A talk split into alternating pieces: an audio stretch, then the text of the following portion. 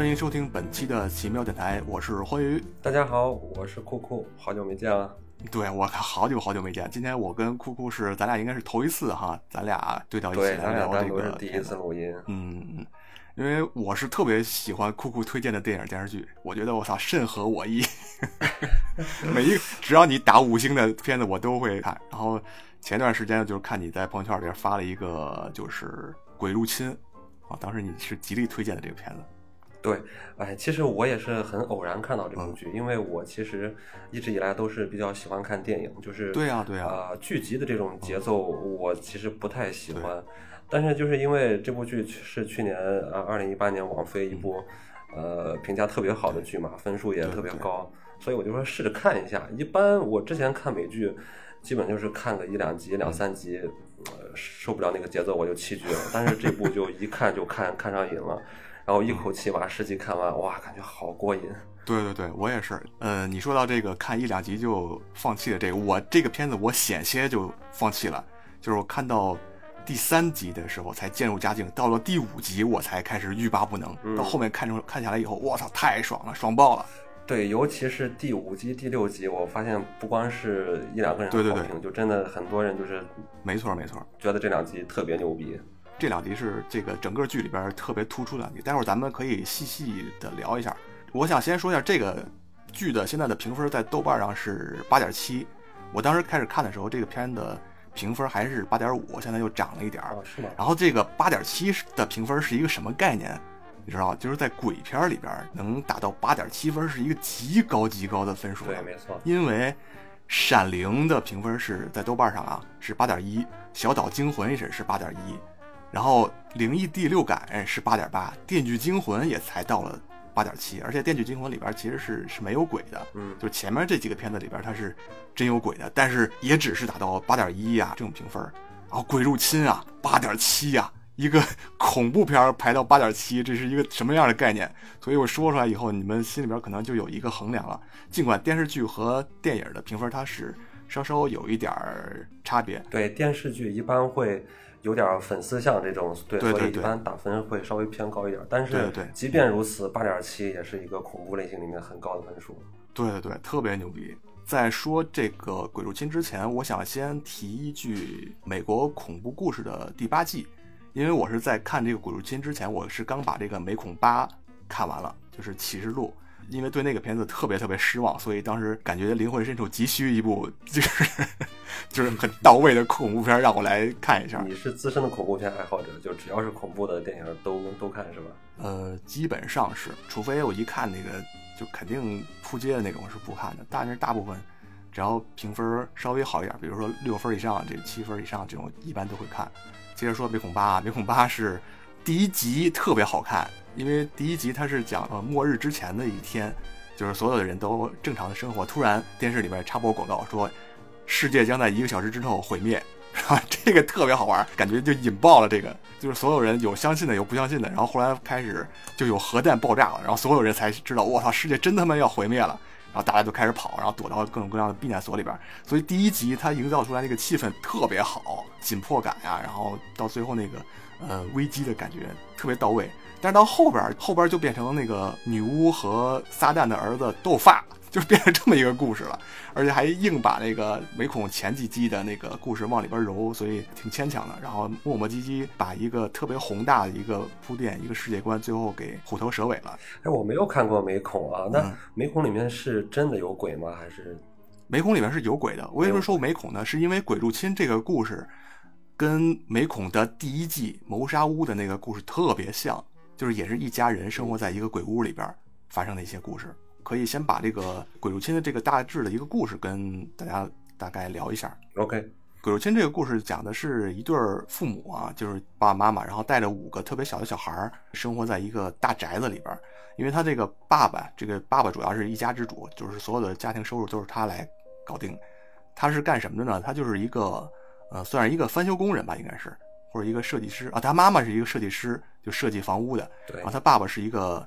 包工头 应该说是一个，对，就是他把，对对对啊，然后他把所有的这种，就是找那种旧房子，没人要、没人住的房子，然后他把它翻修以后，翻新，哎，对对对，价格就升高了，对对对，然后他们就捡了一个漏，捡了一个漏，就是一个遇到了一个希尔大宅，或者叫希尔山庄老宅，一个特别老的老宅子。对，这个宅子呢，是因为没有人要，而且附近的居民都不敢靠近这个房子，都传说这个房子闹鬼。我觉得他们当时家境应该也不是特别好，他们整个举家人把这个房子定下来以后，他们整个都搬到这个房子里边来住。然后就期望着能把这个房子翻修一新，然后能卖一个特别好的大价钱。感觉上应该他们卖掉这个房子以后，就后半辈子生活就应该都是衣食无忧了哈。对，应该能很赚一笔。对，所以他们搬家搬到这个地方还有另外一个目的，就是他们，呃，这个夫妇俩不是还有一个有一个理想嘛，就是他们要建一个理想的大宅，所以他们需要对对对对凑到足够多的钱以后，才可以修他们那个理想大宅，以后就再也不用搬家了。对对对。但是他们住到这个房子以后，那几个小孩就开始，呃，咱先说他们这五个孩子啊，五个孩子有老大是一个男孩，然后老二、老三是都是女孩，然后最小的两个孩子是一对双胞胎，是一个龙凤胎，哎，龙凤胎，一个男孩一个女孩。对，这几个小孩就在这个大宅子里边，就都说自己遇到了鬼，尤其是在夜里边的时候，比如说最小那个小妹妹，就会经常会说她遇到了那个歪脖子女士，就 bad neck lady。但是他爸爸妈妈就是大人嘛，总觉得是你会做噩梦啊，然后会把一些那个光影啊当做也是一些人啊，会就是这样安慰他们，用我们这个唯物主义辩证法来告诉他们 如何分清这个鬼怪与现实。然后老四这个男孩，他是总看见一个高个子一个老头嘛，好像是还是啥，就是特别高，然后戴一个帽子。对对对对对，然后前五集的故事基本上它是按这五个孩子，然后每人作为一个主角，每集讲述了他们自己的一个故事。然后这个剧呢，它是比较好玩的一点啊，它是把这五孩子小的时候生活在呃那个希尔大宅的时候的经历和二十年以后他们长大成人然后各自的生活，哎，然后就是现代和过去两个时间段，然后互相穿插，对，来讲述的整个这个故事。所以刚开始的前五集其实。我觉得特别像拼图，就是你要把每一块都拼到一起，把所有的线索都集齐了以后，然后到第六集他们几个人凑到一起的时候，才能完整的跟着这个最后这个事件走，然后来寻找最后整个事件的真相。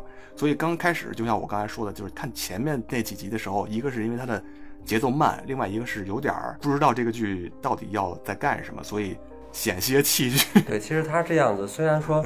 主要的这个叙事方式，它是一个双线叙事，就是以这个现在成年之后的这个这个现实世界是一条线，然后另外一条线就是小时候他们一家人在那个希尔大宅那段时间的那个经历是一条线，所以主要是一个双线叙事的结构。但是呢，它就特别的碎片化，就对对对，一会儿一一会儿在过去，一会儿在现在，然后很碎片的把这些东西放到一起，所以其实刚开始的这个观影感受不是特别好，就还是有点有点烧脑的。呃，但是但是正因为如此，就你到后面再把这些所有的这些碎片，当你完整化以后，就会觉得我靠，特别牛逼。对，就跟你玩一个拼图，然后最后把那个第一千块拼上去的时候，我操，那个心里感觉成就感极强。对，没错，还是有点像那个记忆碎片那个。哎，对对对，整个全部打乱，然后他靠一些啊很意象的一些一些事件或者东西，然后把。过去跟现在的这个这些情节给拉到一起，对对对，嗯，而且它特别好的一点就是，比如说在讲过去事件的时候，那个小孩儿，比如他开一个门的时候，然后下一个镜头就会剪接到这个小孩长大以后，他再开另外一扇门，所以特别有意思的一点就是在这儿。那咱现在继续说第一集，对，他是以老大为主要人物来介绍，对，老大叫 Steve。他应该是一个小说作家嘛，对吧？对，但是是一个其实是没有什么天赋的一个小说作家，因为他只写过那一本嘛。对他之所以成功，就是因为他把小的时候在希尔大宅里边经历过的这些真人真事儿写成了小说，就是《鬼入侵》这个小说，然后所以才引起了轰动，才得到了书迷的赏识。但是其实是其他的四个兄弟姐妹都其实很反对他把这个事儿写成故事、写成小说的。而且特别反对的一点就是，这个老大在他的这个鬼故事里边，把他们的妈妈描写成了一个精神病。因为这个故事其实很关键的一点，就是最后为什么要解一个谜题呢？就是因为他们这几个小孩都不知道最后一晚到底发生了什么事情，而这个老大也是不知道的。整个他离开那个大宅的时候，都是被他爸爸背起来，然后闭着眼睛离开那个大宅。大家就说：“我操，你！”你都没看见过鬼，你为什么要写一个鬼故事？而且他本身都不相信，然后还靠这个东西。对，所以这就是老大和其他的四个孩子有矛盾的地方。在这一集里面，其实也可以看到他们四个兄弟姐妹，哦，五个兄弟姐妹长大了以后，除了老二和老三他们是生活在一起，其他的几个人其实他们还是感觉上有很深的隔阂的。对，第一集里面就是开始就是这个老大在听一个黑人一个老太太在讲一个故事，其实我觉得那个黑人老太太讲的那个鬼故事啊，那故事也挺精彩的。对。没错，嗯，老大，因为他从小就不相信鬼，所以在听这个老太太讲故事的时候，实际上是在为他的小说搜集一些素材，素材，民间鬼故事啊。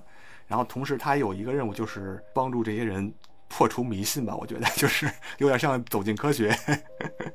然后他听了这个老太太讲述的这个故事以后呢，就在这个鬼故事发生的那个房子里面要住一宿，到底要看看这个事情到底是真有鬼还是对，特别想体验这种感觉。内心深处，我觉得他还是有一点相信这件事情的。对，我觉得他其实老大在很多事情上面，他都是不是特别真实的去面对自己真实的感受。但是他一个比较习惯性的做法就是去否认这些东西，就我自己主观的去先把这个东西给否认掉，然后再去面对这些。而且因为他是老大嘛，其实有着一个就是负责照顾其他弟弟妹妹们的一个职责，所以他有点把自己当成他们的家长。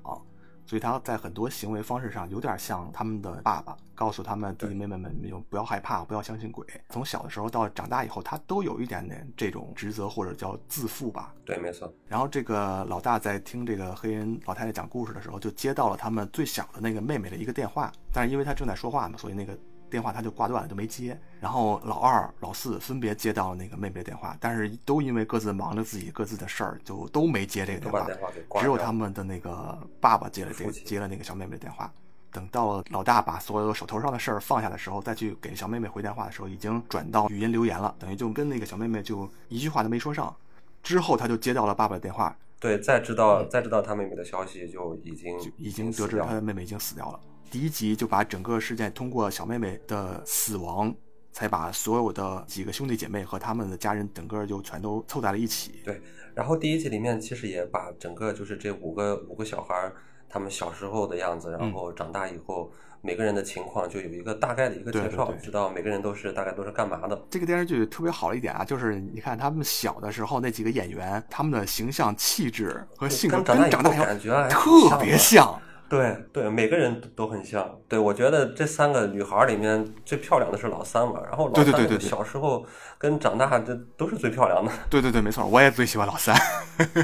嗯，性格也特别好，性格我也很喜欢。但是人家肯定看不上咱，因为老三是一个 lesbian 是吧？对 对对。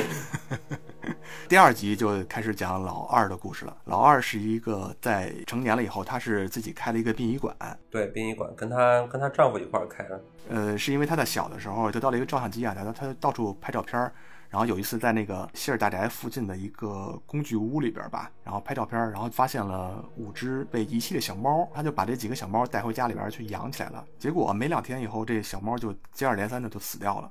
然后死的时候那个形象都挺可怕、挺惨的，对，有点恐怖。对，然后后来他在他妈妈的葬礼上，因为他以为那个死人的形象都会非常非常恐怖嘛，但是他最后鼓足勇气看了一眼他妈妈的时候，没想到他妈妈最后的死去的那个仪容还是跟活着的时候一样，活着一样，特别漂亮的，很漂亮。对，所以他长大了以后就立志做了一个修复逝者的这样一个工作，这是让生者对逝者留下一个美好的印象。对，有一个细节做的特别好，就是他小时候去看他妈妈的时候，他刚开始很排斥嘛，就不愿意过去看。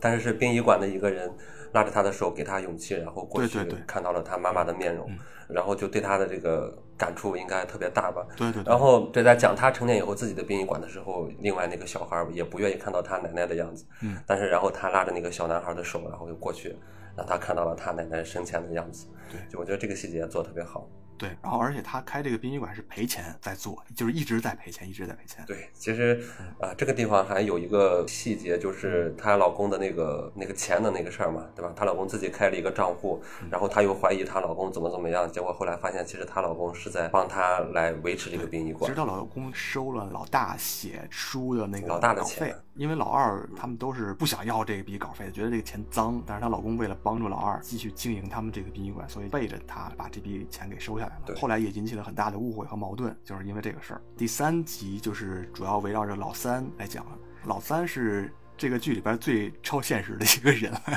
因为他有一个超能力，就是他那双手，对对对，他那个手摸到什么东西以后，就能知道背后的一些故事。对，他可以感知所有人、所有物体的背后的一些一些事情跟感情。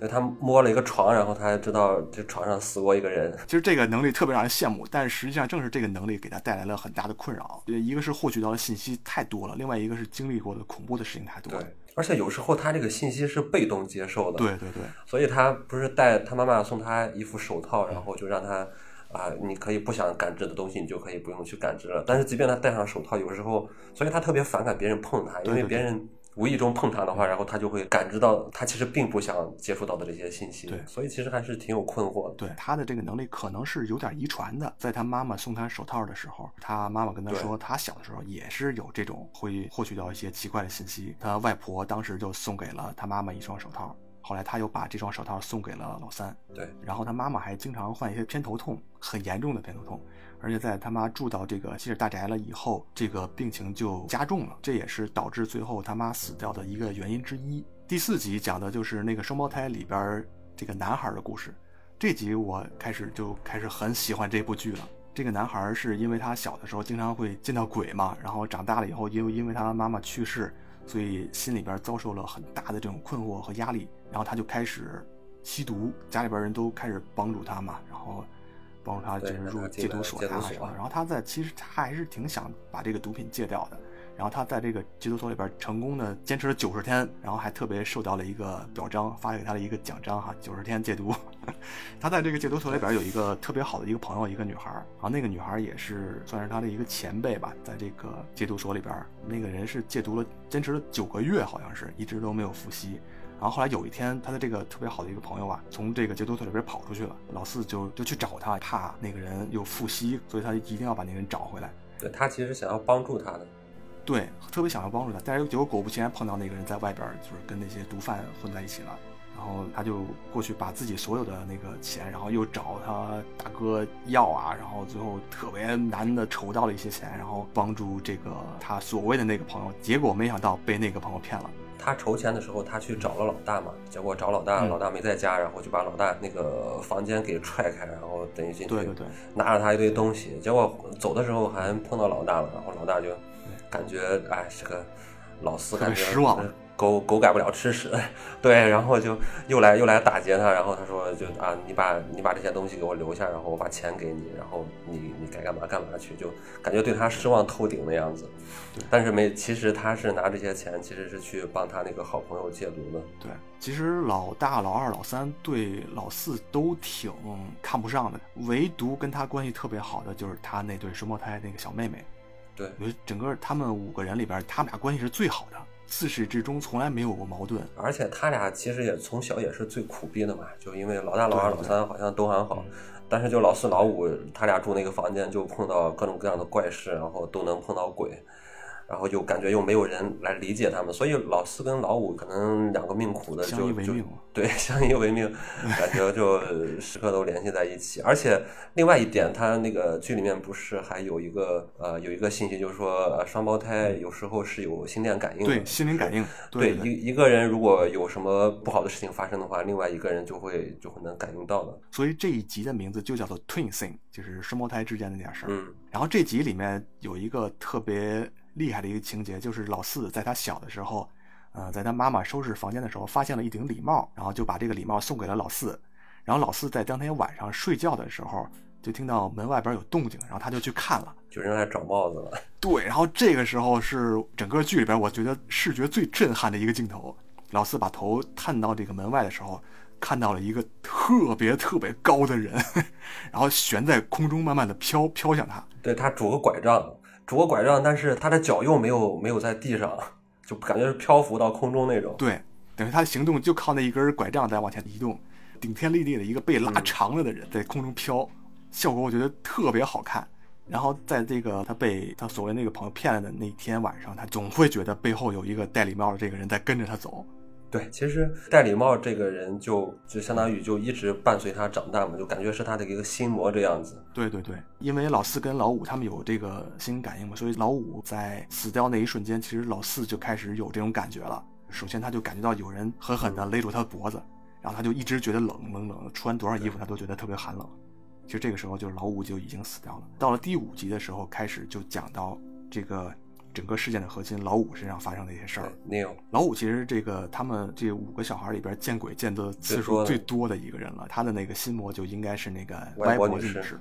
在他成年了以后，他也经常会碰到这个外婆的女士。对，在老五碰到的这个歪脖女士的时候，其实他还是做了一些做了一些科学的解释，就是说，就是这种，因为他一般是鬼压床的一个症状，但他就他就解释这个鬼压床到底是怎么回事儿然后去找医生的时候，医生就说，呃，一般这种情况是因为你在这种深度睡眠的情况下，醒来的这个过程太快了，你的意识已经清醒了，但是你的身体还没有醒过来，就会遇到遇到这种情况。对他答疑解惑的这个心理医生，最后就成了她的丈夫。然后他们就开始了过了一段特别特别幸福的一段时间。对，而且在这段时间，他再也没有看到这个 b e n a c Lady。对对对，就感觉压抑了二十多年的情绪终于释放了，春天终于来了。对，而且这这集前面那个气氛也拍的特别好，就真的感觉，对，感觉好像压抑那么久，然后一下变得感觉幸福无比这样子。结果画风突转。对，没两年，这个她这个丈夫就心脏病突发，然后就死在她的脚下了。死的时候也是整个脖子畸形的扭过去，倒在地上。从那一刻开始，然后这个小妹妹又开始看到那个歪脖子女士了，而且他的这个鬼压床的这个症状也越来越重，看心理医生也不管用。然后到最后，他在寻求所有人的帮助的时候，都被拒绝。给那些兄弟姐妹打电话的时候，没有一个人接他电话。然后最后他自己一个人又回到了希尔大宅，被他的妈妈引诱，挂在那个绳子上自杀了。对。所以是一个特别悲伤的一个故事。对，其实第五集有点像是一个小结局的样子，因为前五集他前面老大、老二、老三、老四他都有介绍过，然后中间带出来好多好多的疑问。前四集里面有一个重要的事件，就是这个小女儿自杀了嘛。小女儿死了，就这个这个事件，然后第五季里面就等于就完整的讲这个老五是怎么去怎么自杀的，怎么死的，然后在这个里面就把好多的这个疑问都给解开了，但是在解开的同时，就又留留下了一些别的线索。对，就像你之前跟我说的，就是第五集把它单独拿出来当做一个电影看也没问题，特别精彩，起承转合做的非常到位。对，第五集，哎，反正真的是看的特别爽。然后还有一集特别好看，就是第六集。第六集是前面一大部分用了四个长镜头，对，好炫，好炫呀，太炫酷了！这几个长镜头从演员到置景，然后到整个场面调度，简直都是典范。对，你就看那几个演员，他们在那个整个这一个大的撕逼戏里边那些表现，十几分钟的戏，整个串下来一点磕绊都没有。对，没错。而且在这个镜头旋转移动的时候，还会出现那种。就是他们小的时候和他们成长以后，还有一些鬼在里面穿梭的这这镜头，而且还有一个就是最后一个长镜头，呃，第四个长镜头，我记得应该是镜头一直跟着他爸爸从这个现代的这个，当时他们是在妹妹躺在那个殡仪馆里面，对，然后跟着他父亲这个背影一直走走走，然后一下就走到了希尔大宅里边，中间一点剪切都没有，从一个故事立刻回到了另外一个故事里面。等于这个剧从第六集开始，就像你刚才说的，第五集一个小节以后，第六集就开始按照这个时间正常的时间顺序往下走了。刚才咱没说啊，应该还有一件很重要的事情，就是他们在最后一晚的时候，这几个孩子突然被他们的爸爸叫醒，特别快速的逃离了希尔大宅，安置到一个离希尔大宅不远的一个宾馆里。对，安置到一个宾馆里边，然后他爸爸把他这几个孩子放到那个汽车旅馆以后，自己又回到了希尔大宅。然后再过了很长很长时间以后，天都已经大亮了，然后他爸爸对第二天满身是血的回来，这时候只有他的小妹妹当时还醒着，一直等他爸爸，然后看到他爸爸浑身是血回来，然后他爸爸跟他只跟他那个小妹妹说了几句话，就是让他们一定要照顾好自己，然后他可能去一会儿，也可能去很长时间才会回来。结果果然他去了警察局以后，应该就再也没有回来。那几个小孩就后来就是一直是被他们的那个姑姑照顾的长大的。对，而且这里也又埋下了一个伏笔，就是他爸爸从离开那个酒店以后，然后到第二天一早回来，这中间发生了什么？对，就一直不知道，谁也不知道。所以咱把这个底也留着，一直咱也不说哈。这个谜底还是很惊艳的。这几个人里边，包括爸爸妈妈还有这五个孩子，你最喜欢哪个人物？我最喜欢老四老五。老四老五，你刚才不是说老三？对，老三最漂亮。老，我只是说老三最漂亮，而那个小女孩也漂亮。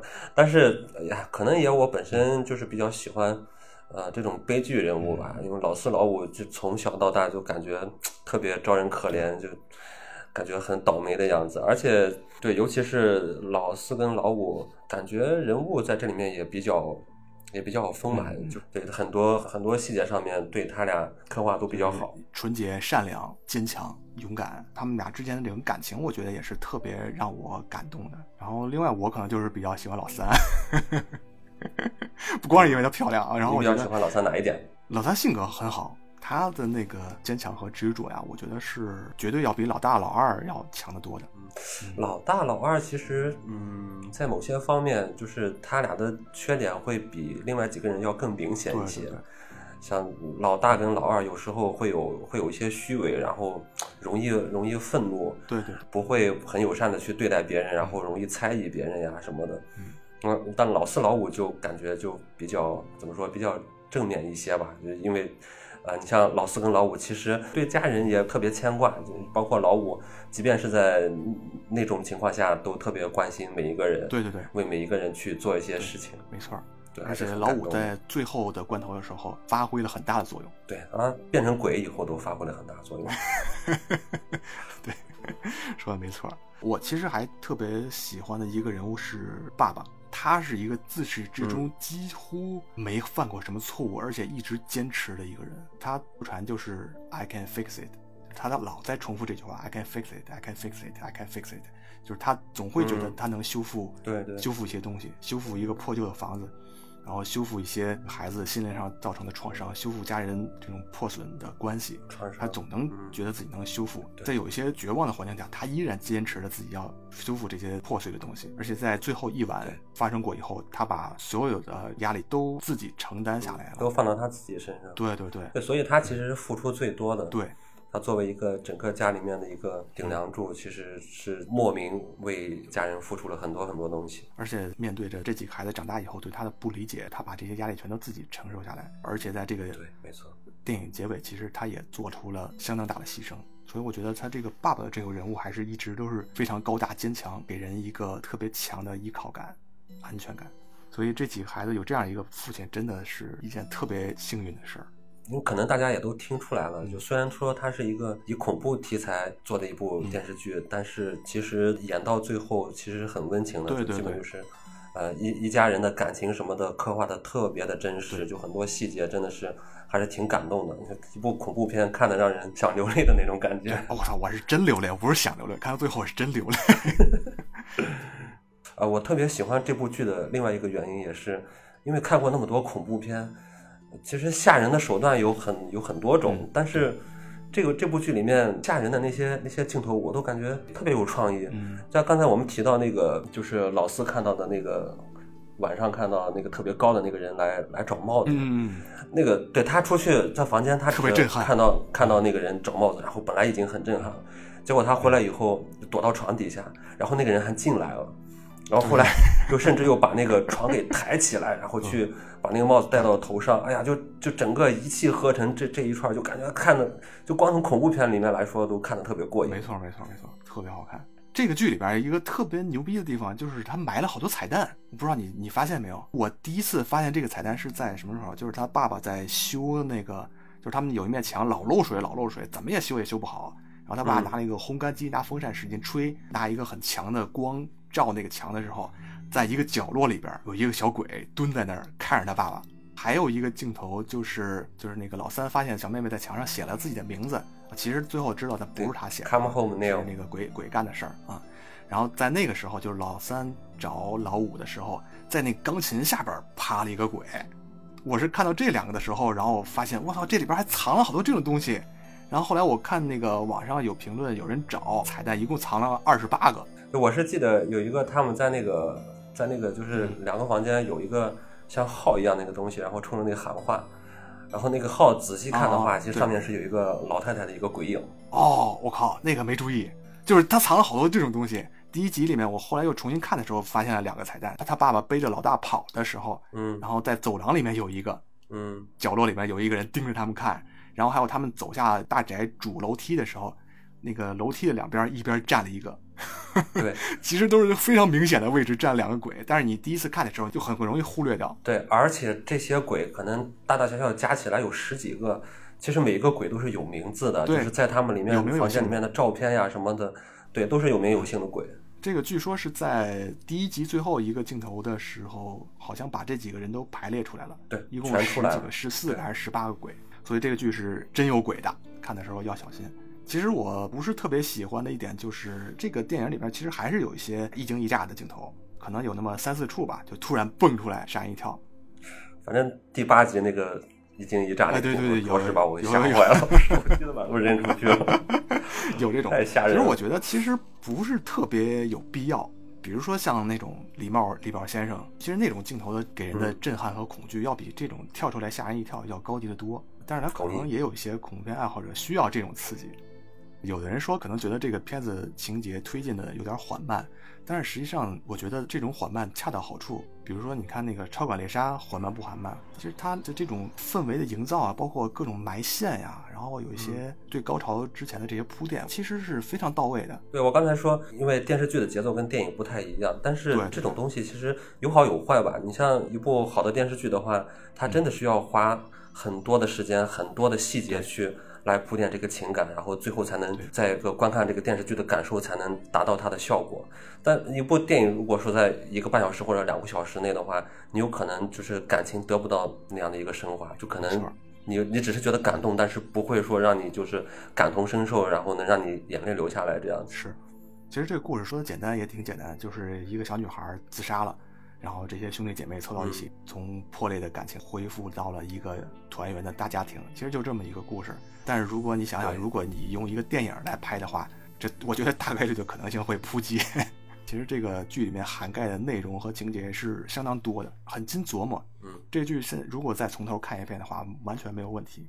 对，而且其实有很多信息量大的东西，它并没有花时间去去讲，对对就像那些鬼，大大小小出现十几个鬼，根本就没有专门的一个时间段去讲这个鬼的经历是怎么样，他怎么去变成鬼的，往往就是一句话可能就带过了，更多的是让人自己去，嗯你自己去影片里面去找信息，自己去思考他们是怎么一回事。所以咱们看到的这个故事就是冰山上的一小角。对，没错，所以整个这个戏里面就会有很多，呃，反正有很多我没看明白的地方。我也有。比如说这些鬼应该都是在这个希尔大宅里面才会出现的，但是为什么会到了现代，就是他们长大以后，他们仍然会看到鬼？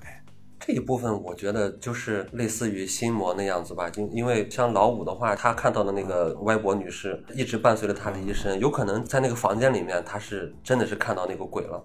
包括像那个李茂先生，那是老四的心魔，我觉得这些都是可以理解的。但是就是有一个，他们在殡仪馆里面有一刻那个停电了，然后老三和他的爸爸都同时看到了一个鬼，应该是看到了他们的妈妈，对，那个是是肯定是真鬼，然后他们才确定这个世界上确实是有鬼的。但是我觉得，虽然说希尔大宅它里面会闹鬼，也就是说这个房子其实它是有一些就像超能力那样子的东西。但是我觉得这些鬼可能它之所以会出现，我觉得有可能用科学来解释的话，有可能就像是时间和空间的一个穿越吧。尤其在老五老五身上，大家看了可能就知道了，完全就穿越了。然后他有时候在空间上面可能也会也会发生这样的穿越，就等着他们看到鬼。就是你刚刚提到这个第五集里边这个穿越太惊艳了。对，我又想到一点，就是他们希尔大宅里面那个红房子嘛，红房子其实也是一个很重要的一个元素。它这个房子有些房间是一直在变化的，那我觉得这个变化其实也算是一个空间的一个穿越。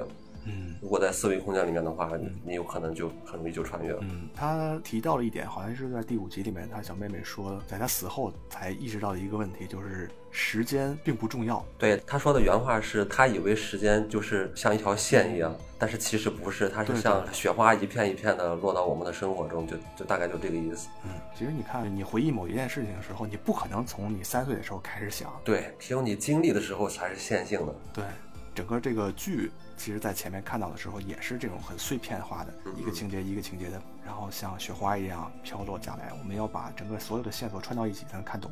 这个电视剧的就拍摄手法跟它的这个内容就契合的特别好。嗯嗯嗯。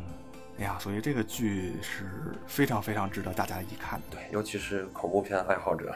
是一个非常非常经典的恐哎，对，我看到那个豆瓣短评里面有，好像是第一位的那个那个短评吧，说是，呃，我们这一天闹鬼版。哦，对对对，你看过我们这一天吗？就是那个《This Is Us》是那个片子吗？对，《This Is Us》也是评分特别高的。鬼入侵就是在这个亲情故事的外面套上了一层鬼片儿的外壳嘛，嗯确实是。这个美剧是从一个小说改编过来的，这个小说的作者叫做雪莉·杰克逊，这是一个一九五九年的小说，是一个离现在已经有挺老的一个已经有六十年了。哎，据说这个小说已经已经被改编成过电影的吧？对，在九九年的时候搬上过一次银幕，还是那个连姆尼森演的，就是演《辛德勒名单》的那个主角，哦他参加表演的一部片子。当时阵容还是挺强大的，但是豆瓣上的评分是只有六点二，应该说不是特别尽如人意。但是《鬼入侵》这个美剧在这个小说的基础上是做了挺大的改动了。因为原著里面好像是没有鬼的，他们当时是三个人受到一个博士的邀请，去希尔大宅里面参加了一个睡眠的科学实验，然后遇到了一些所谓的鬼故事。到了咱们这个美剧里面，就已经在这个故事的基础上丰富了很多很多的内容。那改动还是挺大的。对，这个雪莉·杰克逊是一个应该是跟阿加莎·克里斯蒂差不多是同一个时期的人，比阿加莎·克里斯蒂稍微晚一点儿。这个人是一个是一个女生啊，女生，我觉得那个年代的女生写东西是不是都特别厉害？据说她对斯蒂芬金有很大的影响，然后那个尼尔·盖曼也受了她很大的影响。是是尼尔·盖曼，你知道是谁吗？我不知道，史蒂芬金我知道。尼尔·盖曼就是写《美国众神》的，啊，他还有一部著作叫做《睡魔》，是我前不久刚看完了一套漫画。他现在国内刚发行了前，呃他是把一整套漫画然后做了一个整理，现在出了前四本，特别棒，我强烈推荐你去看这也套漫画。是也是鬼故事吗？它是 DC 那一系的，它里面穿插了一些 DC 的人物，特别好看。那个应该是我这两年看到最好的美漫，听起来很牛逼的样子。棒。哎，说这么多，这些鬼故事里面，你觉得到底有没有鬼啊？你让我说实话嘛，咱们是在，我我们都是唯物主义对啊，就是啊，我是不是特别相信鬼？但是我相信这个世界上有一些人类没有办法掌握的力量、能力。那我这么问你吧，你有没有经历过嗯就是类似比较诡异的一些经历？有，不能说诡异吧，就是科学没有办法解释，至少我没有办法给他一个合特别合理的解释。有一次我上大学的时候，自己一个人在宿舍里边弹琴唱歌，然后我那个变角夹就掉地上了。变角夹掉地上以后，我就把这个琴放在架子上，然后我弯腰去捡那个变角夹，然后这个变角夹自己动了它就，消失了，它消失了，消失了。所以我就再也没有见过这个表演家。我那天把宿舍翻遍了，然后我把地上所有东西都翻了，我衣服上也翻了，椅子、柜子，然后垃圾桶里边我都找了。从那一刻开始，他就掉谁的鞋子里面去了？没有鞋里边，我还真真到了，他就在我的生命中消失了。就像那个有一个电影叫《割腕者的天堂》，那里面就是他们驾驶一个汽车，那个汽车的副驾下面有一个洞，他们所有东西掉到那个洞里面，就像卷入了一个黑洞以后就再也回不来了。我操，我那个变调夹就是这样消失了。感觉你变变调夹也掉到黑洞里面去了。对啊，就是这么一个感觉。那变调夹还挺沉的呢，掉地上当啷一声，然后就没了。我操，这是对，你要说一个拨片什么掉了找不见是对啊吧？变调夹那么大东西，突然就消失了。这是一个挺神的事儿。还有一个事儿，就是也有点邪乎，那可能跟所谓的鬼怪啊、灵异事件更沾边一点儿。有一回我们家孩子小的时候啊，老老哭闹。我觉得你现在 当爹妈，我以后我不知道你有没有这个经历啊，就是那个小孩经常会有一阵儿一阵儿的，他就是闹个不停，也不知道是什么原因，然后就会有一些亲戚啊或者邻居啊告诉你应该去叫一叫、抓一抓，然后 就是就是这种。然后我就把我们家这个事儿跟那个我们家长辈就说了，然后就其中有一个长辈就是说你家最近有没有死过人？嗯当时确实是，就是我媳妇儿的她的二叔去世了，就在前不久。嗯，那个亲戚就说啊，拿这个你得给他烧纸了。我是不太信，但是我觉得祭祀一下这种事儿应该是没有什么问题。嗯嗯，然后就去那个晚上就去那个街边上就就烧纸，就作为一个科研工作者，然后就是烧纸，然后点火，那个火很难点，嗯可能是因为那个烧的那个纸有点受潮吧，开始就着了一点小火，然后突然之间，通的一下就爆燃起来，然后打着旋儿的往上升。嗯，因为我们点火那地方，我肯定是找一个没风的，出于安全的考虑嘛。对，然后那个火就是就像一个漩涡一样，呼呼呼的往上卷了三圈儿，然后那一阵就火就过去了。然后我跟我媳妇儿抓紧时间，然后就说了点儿祝福的话吧，愿逝者安息的这种话。然后回去以后，我家孩子就好了。这么神奇。这是我经历过的，我现在能想到的两个比较有意思的事儿。至少我现在没有办法用我掌握的知识解释清楚这件事儿。我倒是没有亲身经历过这种比较灵异的事件，但是，但是我从小到大有两个做过两个梦，我就记得特别清楚。我现在这么多年了，小时候的梦就记得特别清楚。其中有一个，你确定是梦吗？的确是梦，的确是梦，哦我记得很清楚。第一件事情是小时候，因为我爷爷去世特别早，大概在我上小学的时候，估计我就八九岁，那时候其实对死亡这件事情就没有多么深刻的认识，就稀里糊涂的不知道死亡到底是个什么事情，意到底意味着什么。然后就我爷爷去世的时候，我就回去参加了我爷爷的葬礼，然后当时就没有太多的感觉，反正就大人哭，然后小孩也就跟着哭，但是其实并不知道是怎么回事。然后很诡异的就是回来大概几天的时候，有一天晚上做梦，我就很清楚的梦见我在那个，我跟我的表哥堂哥，然后在那个在我爷爷的那个坟头上，坟头旁边玩儿，因为它是一片空地嘛，嗯，就相当于一片小树林，然后中间有有一有一片空地，周边都是平的，然后最中间就是一个坟头，就是中国古代那种坟那种坟头。啊，然后就在那旁边。啊，那现在没有那么大嘛，因为小时候我爷那个坟头特别大，因为农村嘛，就地也比较多，就就感觉挺大的。然后我跟我哥哥他们就在旁边玩，就玩各种游戏啊什么的。然后突然我就发现，从那个东边的那个小树林里面就出来一个轿子，红色的轿子，大红色的轿子。哇！一般你现在想，吓人了哇！对你一般想起来这种梦的话，都是黑色的，就感觉没有什么颜色的梦。但是我就特别清楚的。印象就是那个轿子是一个大红色轿子，就跟那个古代人家结婚的那种特别鲜艳的那种红色，一个红色的轿子，画面感这个就就从那个东边的小树林里面出来了，而且没有一个人抬着，然后那个轿子就轰轰轰轰，就一步一步的从东边的树林出来，然后在这个空地被人感觉是被人抬过去，但是是没有人的，你就看他在那飘，但是他其实还是被人抬着的那种节奏，一下一下，然后从这个坟头东边，然后。上到那个坟头，然后又下去，然后又咚咚咚咚咚咚，又消失到西边的那个树林里面去了。我靠！我记得太清楚了，一直这么多年，我每次说起来，我我身上的毛都是立着的。我操！我身上我也不知道你你想一个九岁的小孩，我那时候根本就那时候根本没有看过太多的那种香港的鬼片啊什么的，因为那时候对根本就没有那么多的信息，我也不知道到底是什么东西让我做了这个梦。我操！这真是真的是感觉太太诡异了。然后我真的，我现在每次跟我朋友讲起来，我我我都我都觉得特别瘆人。我操！然后这是一个，然后另外还有另外一个比较诡异的梦，是我稍微大一些了，应该是上初中的时候，嗯，是梦见我有一天晚上下晚自习跟朋友往回走，因为我们那个小县城你知道吗？就是呃，它是有一条有一条不太宽的路，就一般也没有。没有车走的，都是自行车呀什么的。然后路的一边是一条河，然后另外一边就是就是垂直的一条一条的小巷，就是跟北京的胡同比较像。嗯。然后我们家就在其中的一条小巷子里面住着。嗯。然后我跟我我应该也是我跟我几个同学在那一起走着呢。然后要拐过一个弯儿，就拐到那条路。嗯。然后我就有说有笑的，我们几个走着，然后就一下就拐拐到那个弯儿，一拐过来，然后。发现哎，怎么剩我一个人了？然后回头看，我几个同学都不见了，因为是晚上嘛，下晚自习，几个同学都不见了。然后这个没有什么，然后我再一转头转过来以后，你猜我看到了什么？他没有出现。满街不是满街悬挂着、倒挂着的尸体，然后闪着绿光。然后我，但是这时候我还没有醒，你知道吧？就我必须回家，你知道吧？因为因为特别害怕，我必须回家。然后回家的话，我必须得从这些尸体里面。钻过去就发着绿光的这些尸体里面钻过去，然后我就闭上眼睛啊，一边喊一边一边钻，然后把自己喊醒了。然后这是另外一个梦，就这两个梦真的特别恐怖。我靠！我觉得咱这期节目之前必须都要插一句，就是大家别在晚上听，我靠，真挺吓人的！我操，听奇妙电台讲鬼故事。哎，我发现你这个梦还都挺中式的。而且其实这么多年看过这么多恐怖片，还没有发现一个类似的这种恐怖桥段。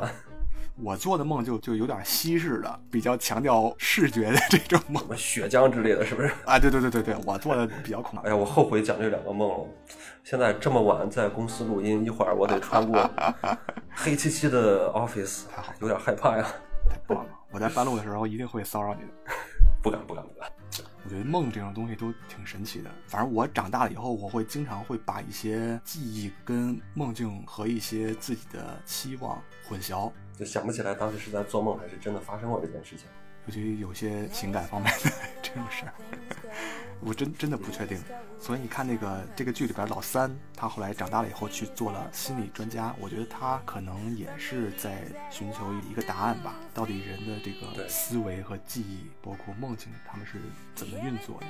他们究竟能给我们什么样的启示？对，咱们今天这期节目聊的也差不多了，由于到后半段咱们聊了好多这种。这种超科学的事件啊，当然我们不是宣传封建迷信，但是我是觉得人们生活在这个世界里面啊，确实是需要有一些敬畏的东西，不能太自大妄为了。人的所谓的主观能动性啊，真的宣泄出来、释放出来以后，可能会造成一些很不必要的后果。而且本身害怕也是人类一种必须的情感嘛，你跟愤怒呀、跟沮丧呀、跟痛苦呀都是一样的。那如果说你完全什么东西都不害怕的话，那我觉得可能感情上面就是不是很完善的。对，那行，那咱们今天就聊到这儿，也希望酷酷将来能给我推荐更多牛逼精彩的剧和电影。对，争取有更多更优秀的作品推荐给大家。好好好，好，那本期的奇妙电台到此结束，拜拜。好，拜拜。